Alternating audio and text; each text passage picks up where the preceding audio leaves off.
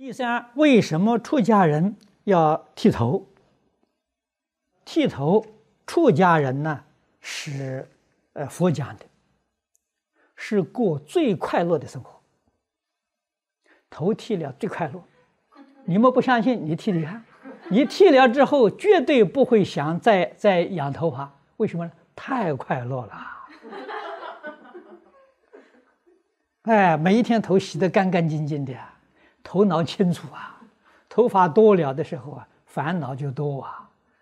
哎，那个头啊脏的时候啊，这个脑子受污染了，啊，人就昏迷啊，聪明智慧就没有了。